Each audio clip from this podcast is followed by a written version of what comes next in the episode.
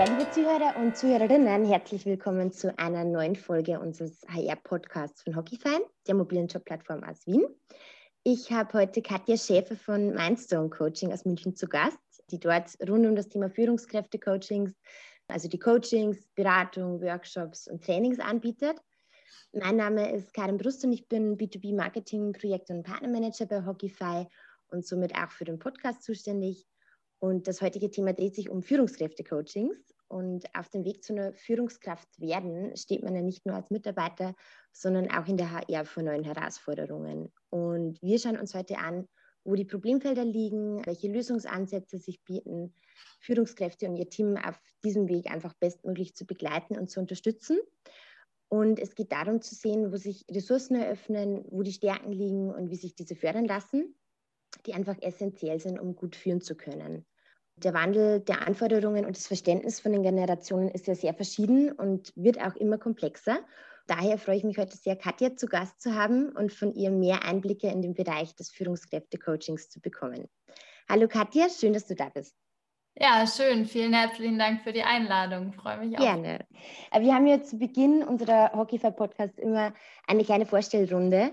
Und ich habe eh schon ein bisschen vorweggegriffen. Ähm, du bist ja selbstständig in deiner Firma Mindstone Coaching wie sah da dein Weg dorthin aus und was hat dich dazu bewegt, die Führungskräfte-Coachings zu gestalten und in dem Bereich zu arbeiten?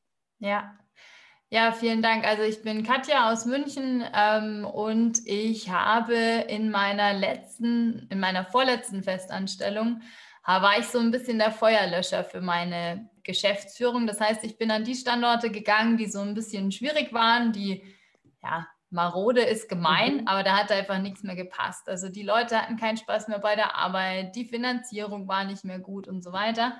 Genau, und ähm, das war dann eher Zufall, dass dann das relativ gut geklappt hat. Also ich habe da viel, viel tatsächlich auch aufgeräumt und mein Ziel war es immer, dass die Leute halt Spaß bei der Arbeit haben.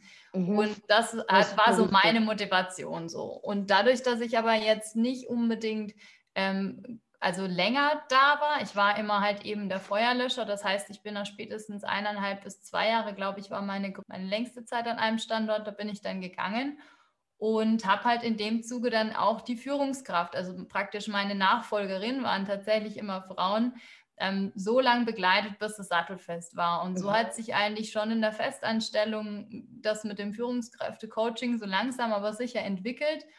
Und genau, dann ähm, habe ich, also nach sieben Jahren bei dem Arbeitgeber, habe ich dann halt irgendwann gedacht, jetzt kannst du mal woanders hingehen.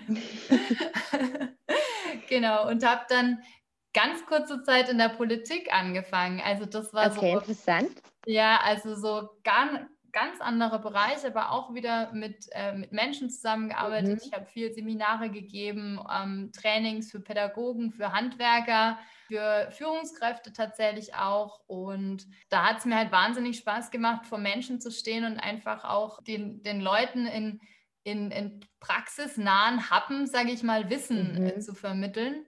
Und genau, den Job habe ich dann gar nicht so lange gemacht, weil ich sage mal, die Politik, wenn man da arbeitet, ja, ich, also da geht, da, da sagen, ich bin jetzt nicht unbedingt der geduldigste Mensch, glaube ich, und manchmal waren mir die Mühlen dann doch etwas zu langsam. Mhm. Zu bürokratisch. Genau, also dann bin ich gegangen und habe dann halt ganz neu überlegt, wie ich denn jetzt die Kompetenzen, die ich habe, zusammenbauen kann. Und so ist dann dieses Führungskräfte-Coaching entstanden, spezifisch halt für die Neuen im Chefsessel, weil um die habe ich mich einfach am meisten gekümmert und das hat mir auch immer am meisten Spaß gemacht dass ich Menschen einfach mhm. beibringen kann, wie sie wieder richtig guten Spirit ins Team reinbekommen und halt auch eine Begeisterung für die eigene Führungspersönlichkeit und für die eigene Führungsrolle entwickeln. Genau. Und dann ja. soll sich das ergeben. Du hast, du hast schon erwähnt, eben du hast es in vielen verschiedenen Bereichen ähm, angewandt, also in der Politik, äh, in unterschiedlichsten Betrieben, in unterschiedlichsten Branchen. Wie kann man sich das allgemein vorstellen, diese Führungskräfte-Coachings? Also wo setzt man das jetzt gezielt ein, weil du gesagt hast, du hilfst ja vor allem an neuen Führungskräften, wie sie mit dem Team richtig umgehen oder wie sie das handhaben. Also wie, wie gestaltest du das in deiner Arbeit? Ja, Also jetzt als Selbstständige habe ich halt den Vorteil, dass ich jetzt nicht die gleiche äh, Unternehmensdecke oben drüber habe. Das muss ich dazu sagen. Das ist eine viel freiere Arbeit als damals noch natürlich, als ich in derselben Firma war wie meine mhm. Schützlinge. Ich gehe da so dran, dass ich immer schaue, was hat der einzelne Mensch denn gerade für einen Bedarf. Also weil wir halt alle, wir sind alle einzigartig und mhm. ähm, wir haben alle unterschiedliche Ziele und auch einen anderen Charakter. Und deswegen schaue ich, dass ich die Leute sehr individuell begleite. Das heißt, ich gucke mir ganz am Anfang an, was sind die individuellen Stärken, was sind so die Probleme, was sind vielleicht auch die Schwächen, wenn man die Schwächen nennen darf. Mhm. Mm, genau, und dann baue ich ein, ein, ein, Ziel, ein ganz spezifisches mit der Person zusammen. Und dann mhm. kann man auch ganz gut einschätzen, wie lange man denn dafür braucht. Genau, und wenn dieses, dieses Ziel ähm, definiert ist, gemeinsam mit dem Klienten, das ist halt, manchmal dauert das ein bisschen, weil das denen ganz oft einfach selber nicht so ganz bewusst ist, mhm. dann fängt eigentlich das Coaching ja erst an, um dann halt wirklich sehr zielorientiert und praxisorientiert die Menschen unterstützen, zu unterstützen, dass die gut da ja, ihr Team führen mhm. können und sich selber. Cool. Ja, weil du gesagt hast, die Stärken äh, sind ja eben auch von Person zu Person verschieden. Es ist ja ganz wichtig, dass man die rausfindet, ähm, mhm. was die Führungskraft da einfach mitbringen soll. Mhm. Für welche bestimmten Methoden verwendest du da? Also, dass man wirklich die, die, die Stärken von einer Person entdecken kann oder wie entwickelt man die dann vielleicht auch gemeinsam, dass das Ganze aufgebaut wird und ausgebaut wird und worauf muss man da besonders achten? Ja, also die Stärken rauszufinden, ist eine unglaublich schöne und wertvolle Arbeit, weil vielen Menschen das gar nicht bewusst ist, was sie eigentlich alles für Stärken haben. Und mhm. da gibt es eigentlich unter, wieder unterschiedliche Charaktere. Es gibt, sage ich mal, so die Charaktere, die so, äh, ich nenne sie Volker vorwärts, mhm. in, in meinem Buch auch, das sind so diese Chaka-Menschen, ne, die vorne ranpreschen und sagen, ich bin der Coolste, ich bin der Beste und ähm, ich schaffe das alles wunderbar und alleine. Und da die Stärken rauszufinden, ist eine andere Geschichte, wie wenn man jetzt zum Beispiel jemanden vor sich hat, das so, so eine eher so eine stille Persönlichkeit mhm. ist, wo man halt die dann ein bisschen vorsichtiger genau, ist. Genau, also wo es erst darum geht, das so ein bisschen vorzubuddeln. Und ähm, dementsprechend passe ich auch die Methodik an. Also ich arbeite sehr gerne mit dem Disk-Modell. Das ist ein Modell, das ist relativ einfach verständlich, deswegen mache, arbeite ich damit gerne. Mhm. Und ähm, genau, und dann gibt es eigentlich auch nochmal einen Unterschied, und zwar es gibt Leute, die leben sehr in der Zukunft. Das mhm. heißt, mit denen kann man sehr gut Visionsarbeit machen, zum Beispiel, um Stärken rauszufinden und eher so mit Zielen arbeiten. Also welche das stellst du dir so vor und dann leben die Leute auch richtig auf. Das ist ganz toll. Und halt Leute, die sich eher in die Vergangenheit zum Beispiel orientieren, da kann man, also ich nenne das CARS, ja, das ist eine das ist eine Methode, da geht es um die Herausforderungen, die eben bisher schon gemeistert wurden. Das heißt, man mhm. guckt da eher in die Vergangenheit und schaut dann eben, welche Stärken kann man daraus ableiten. Okay, genau. das sind echt unterschiedliche Ansätze, die man da je nach Person und Individualität dann ja eigentlich gestalten mhm. kann. Ähm, das Disk-Modell, kannst du uns damit kurz abholen, was das genau beinhaltet? Ja, das Disk-Modell ähm, ist ein Modell, das Verhaltens ist im Prinzip eine Verhaltenstendenzanalyse. Das klingt jetzt so ein bisschen, ja, trocken, mhm. aber im Prinzip äh, also bekommt man dadurch raus, wie man selber tickt und wie auch der Gegenüber tickt. Das heißt, mhm. es gibt vier Charaktere, also vier Extremcharaktere. Ich nenne den einen, das ist der rote im Disk-Modell, den Volker Vorwärts, das ist unser Chaka. Typ, der sehr guten Punkt setzen kann, zum Beispiel, der mhm. ganz klar immer in die Zukunft gerichtet ist, der aber manchmal vielleicht auch ein bisschen zu schnell ist, also spezifisch Führungskräfte, die einen sehr hohen D, also Dominance-Anteil mhm. haben, ja, die sind dann schon am Ziel angekommen, haben aber vergessen, das Team mitzunehmen. So, mhm. ja. Dann gibt es den gelben Typ, ähm, die nenne ich Susi Spaßvogel. Das sind so die kreativen Köpfe im Team. Also die, ja, die unbedingt Menschen um sich herum brauchen, ähm, die sehr gern auch in Gesellschaft sind, so die Partymenschen vielleicht auch ein bisschen. ja, und da ist aber das Problem, dass die so ein bisschen chaotisch vielleicht sind. Das heißt, da also auch Mitarbeiter, der einen sehr hohen gelben Anteil hat, I-Initiative oder ja genau, Initiativ, mhm. ähm, kann man dann ganz gut abholen, wenn man den halt kreativ arbeiten lässt. Aber solche Leute, die sind halt, äh, die werden total traurig, wenn sie allein in einem Büro sitzen müssen und Akten von links nach rechts. Also da ist der mhm. Mitarbeiter nicht gut aufgehoben. Genau, dann gibt es noch den grünen, den stetig. Also S immer stetig. Den nenne ich reine Harmonie. Das sagt eigentlich auch schon alles. Also das sind so die, die Leute, die, die so eine Struktur brauchen, die so eine Ruhe brauchen, die aber auch so ein bisschen die Papas und Mamas im Team sind, die sich um die Brezen im, in der Teamsitzung kümmern mhm. und solchen. Geschichten.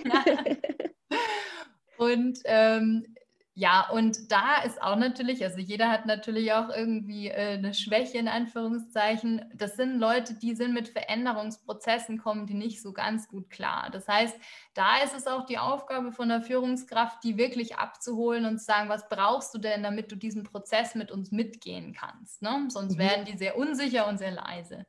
Genau, und dann haben wir noch den blauen Typ, den Gewissenhaft-Typ, also Disk, ein, wenn man es deutsch sagt, also es ist mhm. gewissenhaft. Das, äh, die nenne ich Franzi Fakten. Und die Franzi Fakten, die ist so die Zahlen, Daten, Faktenfee. Ja, also die, die liebt Excel-Tabellen, weil es Excel-Tabellen sind. Das sind so die Mitarbeiter im Team, die unglaublich gern so ganz kleinen, kleinen Sachen machen. Yeah. Und ja, die aber tatsächlich, wenn sie sich zum Beispiel Meilensteine setzen, sehr kleine Meilensteine brauchen. Also mhm. den kann man jetzt nicht wie einem Volker Vorwärts sagen, in einer Woche, also Ne, Führung auf Distanz. Äh, Volker Vorwärts ist der Chef so. Volker Vorwärts sagt da Franzi Fakten. Wir treffen uns in zwei Wochen und dann hast du das und das erreicht. Das wird nicht funktionieren. Aber sehr cool mit den Namen. Dazu kann man sich das gleich ganz bildlich vorstellen. Ja, ja, ich arbeite sehr gern mit Bildern und die Leute reagieren dann so, die lachen, ne, wie ja. du. Und ähm, ich, ich liebe es da, eine Leichtigkeit und einen Humor auch mit reinzubringen, weil man sich dann auch ganz oft erwischt fühlt. Das ist ganz nett. Ja. Ja. ja, stimmt. Und man kennt wahrscheinlich in jedem Part einen Teil von sich selber wieder. Natürlich, ja. Das kann ich auch dazu sagen. Wir bestehen alle aus allen vier Teilen, ganz wichtig. Aber ich kenne niemanden, der ähm, überall den gleichen Anteil hat. Das wären dann so Wusa-Menschen, ja, also so ganz entspannt mhm. Und es gibt aber auch niemanden, der wirklich nur den roten oder nur den gelben Anteil ähm, bedient. Also die yeah. Polarisierung, die ich da nehme, das ist einfach, um es gut zu erklären, was das Disk eigentlich so in der Praxis yeah. und auch im Bereich, also in Bezug auf Führung ähm, ausmachen kann. Weil du vorher auch kurz dein Buch angesprochen hast, ist es dann so ein Bereich, um den es dort geht? Ja, ja. ja? Genau, also ich hab's, ich kann es ja mal in die Kamera halten, auch wenn die Leute das nicht sehen, aber dann siehst du das. So, Moment. Das heißt ab jetzt Chefin, das Buch. Genau. Ah ja, cool, ja. Mhm. Ja. Und also die Lisa Leitung, das ist äh, die hier vorne in der Achterbahn. Mhm. Das ist eben die neue Führungskraft, die irgendwie in ihrer Achterbahn, ihrem Team versucht, durch diesen Führungsalltag zu kommen. Das heißt, es ist in eine Geschichte reingepackt. Also alles, was es da, da gibt es unglaublich viele Übungen auch dazu. Und es wird mit dem Disk-Modell natürlich auch aufgebaut, aber wirklich nicht so, ich sag mal, es ist kein klassischer Ratgeber, sondern es ist eher ein Workbook mit einer Geschichte außenrum. Mhm wo man dann halt ähm, sich ausprobieren kann. So. Und ganz viele Tools for the Pocket sind da drin und Comic-Zeichnungen und ja, es ist eben nett und einfach zu lesen und ähm, man kann es in der Sauna, glaube ich, genauso lesen wie zwei Monate durcharbeiten. Ja. universell einsetzbar. Sehr cool. Universell einsetzbar, genau. Ähm, ja, weil du auch gesagt hast, jeder hat ja so einen gewissen Teil von dem Disk-Modell in sich drin. Also mhm. jetzt ist es ja nicht eher einer nur dominant oder nur ähm, kreativ veranlagt, sondern das ist eh so eine Mischung. Wie würdest du jetzt sagen, gibt es ähm, auch universelle Stärken bei bestimmten Altersgruppen oder bei Generationen, die sich da trotzdem feststellen lassen? Mhm. Also wie ist das so dein Empfinden oder gibt es da Ansätze im Coaching, die man universell situativ oder bei bestimmten Altersgruppen einsetzen kann? Ja, ja, also ich glaube, ähm, sowas wie universell glaube ich tatsächlich nicht, dass es gibt, aber es gibt schon Tendenzen. Also wenn jetzt jemand zum Beispiel, wenn ich jetzt jemanden betreue, die, keine Ahnung, Ende 20, Anfang 30 ist, ne? Und mhm. das sind dann meistens schon Menschen, die, ähm, die offener vielleicht auf die Sachen äh, zugehen, die natürlich vielleicht sogar schon fast zu den Digital Natives gehören. Das heißt, sowas wie Zoom oder Teams oder ja, sämtliche mhm. sozialen Medien, die Leute sind damit aufgewachsen und das ist im Prinzip eine Sprache, die halt die ältere Generation lernen darf. So. Mhm.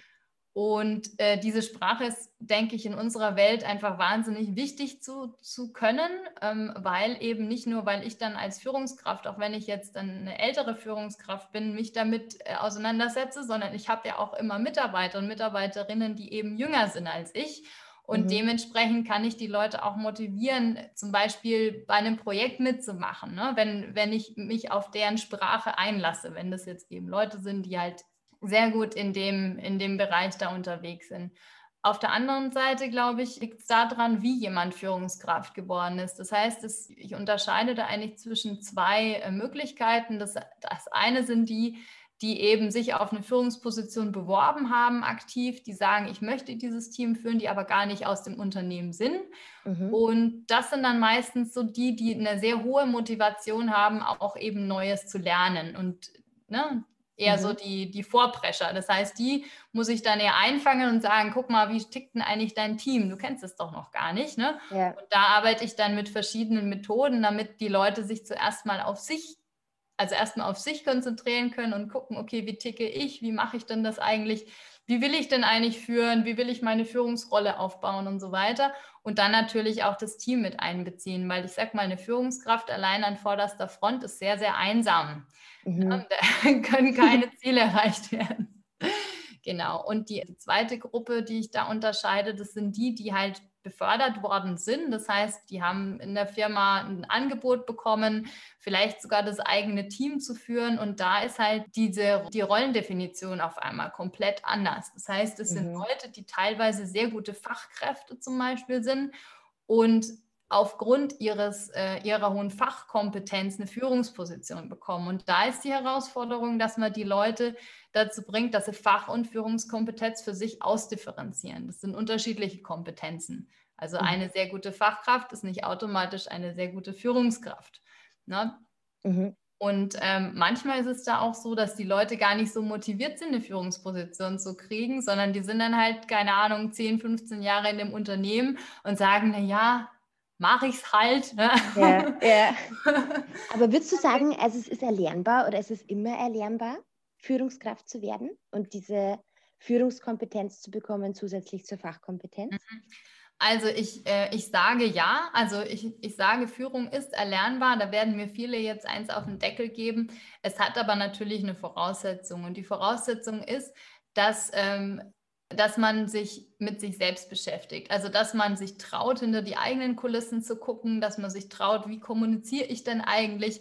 Weil wenn man nämlich dann sagt, okay, ich kann schon alles, dann wird es schwierig. Also so diese Selbstreflexion ist, glaube ich, eine der wichtigsten Voraussetzungen, mhm. um wirklich eine gute Führungskraft zu sein und dann ähm, auch, ich sage mal, nicht nur sich selbst zu sehen, also Selbstführung kommt vor Teamführung, das ist so eins meiner mhm. Sprüche, aber auch das Team und dann natürlich auch das Unternehmen. Das ist ein bisschen wie wenn man sich als Führungskraft ähm, hochbeamt, wie so ein Astronaut, und das Ganze dann eben auch von oben angucken kann. Und zwar genau dann, wenn es richtig kracht. Also umso höher der Stress mhm. ist, umso mehr ist die Herausforderung an eine Führungskraft, sich eben hochzubeamen, sich das Ganze in Ruhe anzuschauen und dann eben erst zu handeln und nicht mit dem Stress mitzulaufen, mhm, sondern eine ja. Führungskraft ist auch ein, ein, guter Ausgleich eben, besonders ja, in, in schwierigen Zeiten, ja. Ja. Und weil du jetzt die zwei verschiedenen Bereiche erwähnt hast, wie man Führungskraft werden kann. Also entweder von, von extern, man kommt da rein, man kennt das Team noch nicht und entwickelt das alles ganz neu, oder man wurde eben befördert.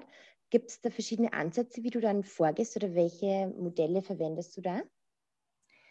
Also ich glaube, dass man da wirklich einfach beim einzelnen Menschen anfangen muss, weil manche einer zum Beispiel, der aus dem Team, also das eigene Team jetzt auf einmal führt, der wundert mhm. sich dann, warum man immer zum Feierabendbier eingeladen wird. Und das ja. heißt, der, der Schmerz, äh, der dann da ist, der hat ja eigentlich erstmal nichts mit Führung zu tun. So, ne? Also ja mir ist es einfach wichtig, dass auch die neuen Führungskräfte in den Führungspositionen kommen, sich trauen, einfach mal auf sich selbst zu gucken, wie geht es mir denn eigentlich? Weil es hat, es hängt alles zusammen. Also jemand, der mhm.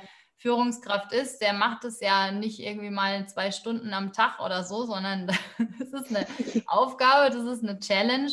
Und das kann eine unglaublich tolle, ähm, tolle Zeit auch sein, wenn man es eben schafft, das ganze Team so zu, zu motivieren, ähm, gemeinsam Ziele zu erreichen. Da, ist, da kann richtig Wumms dahinter sein, da macht es auch wirklich Spaß.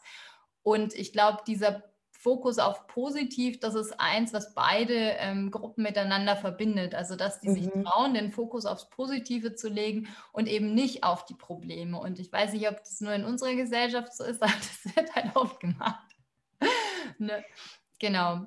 In anderen Ländern ist das vielleicht nicht so. Und äh, genau, und ich yeah. denke, ähm, wenn sich jemand, ähm, ich nenne das Base, sich seiner Stärken, seiner Werte und seiner Ziele bewusst ist, dann kann er das auch sehr gut auf Teamebene projizieren und dann auch auf Unternehmensebene. Und mhm. dann funktioniert das, also ich glaube, das kann man für beide Gruppen sagen.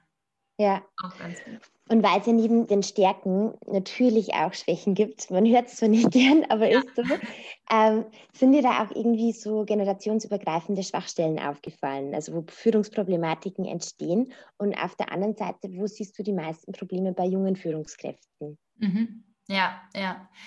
Ähm, ja, die Schwächen sind ein wunderschönes Thema sogar, weil wenn man die nämlich mit einer gewissen Freundlichkeit anschaut, dann sind das unglaublich wertvolle ähm, Lernmomente, die man dann mhm. haben kann. Also wenn man sich zum Beispiel jetzt den Leistungssport anschaut, da guckt man erstmal nur auf die Schwächen. Das ist aber nichts Negatives. Ne? Also jemand, der will ja immer seine Zeit nochmal verbessern, zum Beispiel im Sport.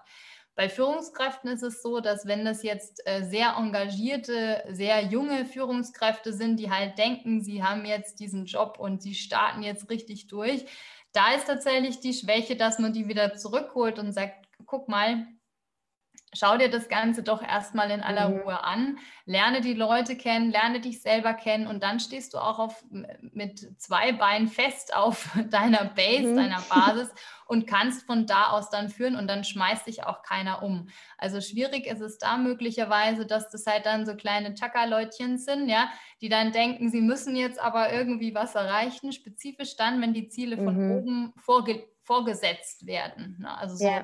Leistungsträger. Leistung bringen und das auf jeden Fall durchziehen. Mhm. Genau. Und aber wie, wie, ich vorhin gesagt habe, eine Führungskraft allein an vorderster Front ist sehr einsam. In der Regel braucht man sein Team dazu. Und deswegen ist da halt die Herausforderung, den Leuten zu sagen, wertschätzende Kommunikation, ganz entspannt erstmal alles anschauen und Hilfe auch holen und auch annehmen. Also mhm. spezifisch neue Führungskräfte. Da gibt es sicher Leute im Team, die halt einfach mehr wissen.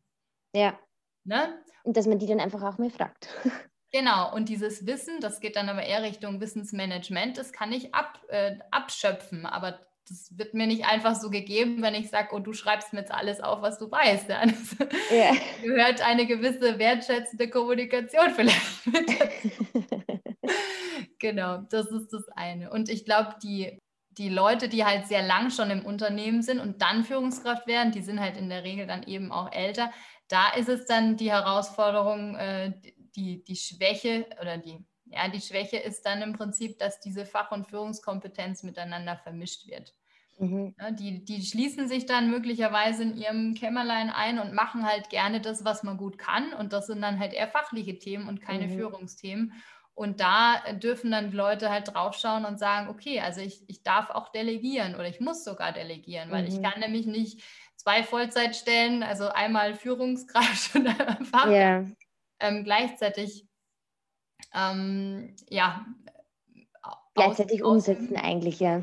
Genau, und da ist es diese, also Thema Gesundheit in der Führung ist auch ein Riesenthema, das verbindet aber beide. Also beide Gruppen mhm. tendieren mhm. dazu, ganz viel Überstunden zu machen, keine Aufgaben abgeben zu wollen, ähm, ja, alles irgendwie alleine und halt dieses, ich muss stark sein und ich muss perfekt sein, das sind einfach Glaubenssätze, ich glaube, die, da mhm. können beide Gruppen. Ja, interessant, dass es in beiden Gruppen zu sehen ist. Mhm, definitiv. Dass äh, Delegieren dann nicht so einfach ist und man die Sachen nicht gern abgibt. Delegieren ist die ho hohe Kunst guter Führung. Hm.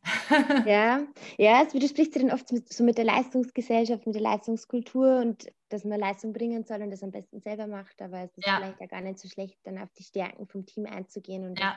Ja. dahingehend abzugeben, ja. Ähm, würdest du sagen, es gibt ja Unterschiede, was die Branchen oder, oder die Unternehmenszweige angeht oder beziehungsweise auch Unternehmensgrößen? Gibt es mhm. da unterschiedliche Herausforderungen beim Entwickeln und auch beim Anwenden von Führungskräftecoachings? Mhm. Ja, Also ähm, ich denke schon, dass es da Unterschiede gibt. Also mein größter Kunde, der hat 11.000 Mitarbeiter, aber das ist die Stadt Nürnberg. Das heißt, es ist eine mhm. Verwaltung, mhm. mit denen arbeite ich sehr, sehr gerne. Ja. Die sind unglaublich offen, was neue Formate angeht. Also ich mache für die zum Beispiel auch einen Podcast, was ist ja ein sehr, ich sag mal, eher ein modernes Tool. Ja? Packen ja. jetzt vielleicht nicht unbedingt in der Verwaltung. cool. Wie, wie heißt der Podcast? Der Podcast heißt Boxenstopp, aber den gibt es nur mhm. intern. Also das okay. ist praktisch wie ein so Fortbildungstool für die, für die Stadt Nürnberg, für die Führungskräfte, ja. Genau, mhm. also ich glaube, ähm, wo man, glaube ich, schon einen Unterschied sehen kann, das ist bei der Unternehmensgröße, wenn es um Konzerne, mittelständische Betriebe oder kleine Betriebe mhm. geht. Also da, wenn man jetzt im Profit-Bereich guckt. Und also bei Konzernen ist es manchmal ein bisschen schwierig, weil die kaufen große Produkte ein. Also, also ich, ich möchte es nicht äh, über einen Kamm scheren. Also ich, mhm. ne, so viele, bei so vielen Konzernen bin ich ja jetzt nicht. Aber ein, die wollen ein Produkt und das wird dann überall drüber gezogen, so mhm. gefühlt. Also das heißt, es ist eine Pauschalgeschichte, weil es vielleicht auch mit einer Ausschreibung äh, zusammenhing oder so. Und da dann ist die Herausforderung für die Coaches und Trainer trotzdem individuell mit den Leuten zu arbeiten, weil mhm. das halt eben ein großes Produkt ist, was dann eben angewandt werden soll.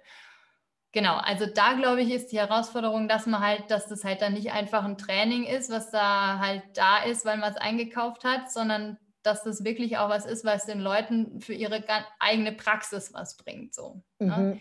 Beim Mittelstand, die haben wieder andere Schwierigkeiten spezifisch bei so Familienunternehmen, da ist es dann eher so, ich meine, da gibt es nicht so viele Führungskräfte in der Regel und da mhm. ist es mhm. eher so diese Nachfolgegeschichte. Das heißt, da gibt es möglicherweise halt den, der das gegründet hat oder der Sohn von dem, der es gegründet hat oder so. Und dann soll eine neue Führungskraft reinkommen, vielleicht sogar von extern, weil der Sohn möchte nämlich den Handwerksbetrieb nicht übernehmen oder so. Ja? Das heißt, da ist es eher so, dass es, ähm, dass die Herausforderung ist, diese beiden und gelebten Unternehmenskulturen miteinander hinzukriegen und mhm. da eine gute Basis hinzubekommen, damit eben auch eine neue Führungskraft oder eine neue Geschäftsführung, die von extern kommt, diesen Spirit, der in dieser Firma oder der die, diese mittelständische, ich sage jetzt mal Handwerksbetrieb, ja, das mhm. ist ich, am deutlichsten, dass der den dass der den nicht adaptieren kann, aber mitgestalten kann. Und mhm das sind halt teilweise ja, Unternehmenskulturen, die haben sich ja über Generationen aufgebaut. Und das ist, glaube ich, wirklich ein Riesenunterschied zwischen Konzern und kleinem mittelständischen Familienbetrieb, dass die Unternehmenskultur da einfach ganz unterschiedlich aufgebaut und auch gelebt wird und eben auch dementsprechend Trainings und Coachings angepasst werden müssen. Mhm. Genau, ja. Und was würdest du vielleicht noch sagen, auf welche Eigenschaften oder Kompetenzen oder auch Fähigkeiten muss ich jetzt als Personaler besonders achten, um die richtige Führungskraft zu finden? Mhm. Ja, okay. Also wenn ich habe ja auch äh, Führungskräfte mir ausgesucht in meinen, also in Festanstellung und habe da am Anfang war es, glaube ich, mehr ein Try and Error und dann irgendwann habe ich herausgefunden, dass es wichtig ist, dass das Team halt einbezogen wird. Das heißt, wenn mhm. ich jetzt als Ex, also als Personaler mir eine Führungskraft raussuche, würde ich mir zuerst das Team angucken. Also wie tickt mein Team? Wie, mhm. was brauchen die? Was haben die für Ziele? Was gibt es da vielleicht für Werte im Team, die halt gelebt werden? Also wenn das Team halt aus Leuten besteht, die immer um 10 Uhr ihre äh, Kaffeepause haben und der Person persönliche Draht halt dazugehört, dann wäre das halt schwierig, eine Führungskraft da reinzusetzen, die so ein ja, mal, Hardliner ist, der sagt, und ihr sitzt jetzt alle an eurem Schreibtisch und ich kontrolliere alles. Ne? Also das ist sowieso schwierig, aber ich glaube, du weißt, was ich meine. Also ich ja, das Menschliche muss passen dazu. Genau, mhm. also die Führungskraft muss zum Team passen und das Team muss zur Führungskraft passen. Ich glaube, das ist das Erste, das bekommt mhm. man aber auch, glaube ich, wenn man sich ein bisschen mit den Leuten unterhält, auch ganz gut raus. Nichtsdestotrotz ist es wichtig, wenn das Team zum Beispiel jetzt aus Leuten besteht, die sehr, sehr gemütlich sind und wo irgendwie so gefühlt nichts vorwärts geht, dann ist es mhm. natürlich auch klasse, eine Führungskraft zu haben, die die so ein bisschen aus der Reserve wecken kann. Ne? Ja. Oder wenn ich jetzt ähm, in einem sehr chaotischen Team bin, ich nehme jetzt mal halt so ein äh, überzogenes Susi-Spaßvogelteam, dann brauchen die vielleicht eben die Führungskraft, die da so ein bisschen Ordnung und Struktur reingeht, weil die, die die sich gegenseitig, also die kriegen das auch nicht hin, ähm, Ziele mhm. umzusetzen. Ja. Das heißt, da, glaube ich, ist der erste Ansatzpunkt. Und es gibt einfach Kompetenzen, die finde ich, die sind wahnsinnig wichtig für eine Führungskraft. Und dazu gehört wertschätzende Kommunikation auf jeden Fall unbedingt. Mhm. Dann gehört sowas äh, dazu wie ein Werteverständnis, also dass diese, dass die Person auch Werte hat, die ihr wichtig sind und die sie leben darf. Mhm. Ähm, sowas wie Integrität. Mhm. Also, also ich arbeite mit den Leuten so, dass die ihre authentische Führungspersönlichkeit aufbauen können. Also die gibt es dann halt nur einmal. Und ja. da ist es wichtig, dass man sich das eben auch traut, und dass man sich darauf einlässt. Und da gehört es dazu, dass eine Führungskraft einfach selbst, sich selbst reflektieren kann. Mhm. Also, dass sie weiß, es gibt kein Pauschalrezept für Führung. Ich baue mir meine Führungspersönlichkeit ganz individuell auf, genau wie meine Führungsrolle. Und ähm, ja, Fehlerfreundlichkeit, das mhm. ist auch noch sowas. Und eine weitere, die ich unglaublich wichtig finde, ist Humor. Ja. Ja. ja. Das ist eine ganz wichtige Führungskompetenz, die also wenn eine Führungskraft keinen Humor hat, dann glaube ich, ist das kein schönes. Man verbringt ja doch sehr viel Zeit miteinander. Sollte ein bisschen lustig sein. Ja, ja. Dann vielleicht noch abschließend meine Frage, was jetzt nochmal speziell äh, junge Führungskräfte angeht. Mhm, gerne. Wie kann man die in der HR, also am besten in so einer neuen Position unterstützen? Also was brauchen die besonders oder was sollte man ihnen auf jeden Fall auf den Weg mitgeben? Mhm, ja, also ich glaube, da gibt es verschiedene Möglichkeiten, wie man das macht. Das eine ist das interne Netzwerk. Also wenn jetzt es ein Unternehmen gibt und das sind mehrere Führungskräfte in diesem Unternehmen, was ja meistens der Fall ist, dann haben die in der Regel ein Netzwerk, was sie intern gar nicht so nutzen. Das heißt, ähm, sowas wie Sparingspartner gibt es, mhm. also das wird nicht genutzt. Ne? Das heißt, wenn ich jetzt äh, ein Unternehmen hätte als Geschäftsführung, würde ich einfach gucken, dass ich sowas wie ein Führungskräfte-Stammtisch oder Teamleiter-Stammtisch oder mhm. was auch immer man da ähm, organisieren kann, habe, damit die Leute einfach sich gegenseitig ja, so coole Idee, ja, was beibringen. So ein Netzwerk aufbauen können genau, und einen Austausch ja. haben. Genau, also das interne Netzwerk von Führungskräften, die sich gegenseitig einfach unterstützen können, finde ich unglaublich wichtig und wird ganz, ganz wenig gemacht. Das ist ein bisschen schade. Aber es ist auf jeden Fall eine Möglichkeit. Dann natürlich äh, zu gucken, wenn ich jetzt eine neue Führungskraft einarbeite, was braucht die denn, um dieses Team zu führen? Also da mhm. gehören, wenn jetzt, wenn, wenn man jetzt von der einen Ebene drüber angeht, dass man halt einfach ganz regelmäßige Feedbackgespräche hat, es ist in der Regel so, dass wenn eine neue Führungskraft da in ihren Job reingeht, dann ist für sowas äh, keine Zeit. ja, also da würde ich, glaube ich, als noch eine Ebene oben drüber das einfordern, dass man einfach regelmäßige Feedbackgespräche hat, wo es aber nicht nur darum geht, welche Ziele hast du erreicht, sondern auch, wie es denn dir geht, wie ist denn die Stimmung im Team, brauchst du irgendwas und so weiter.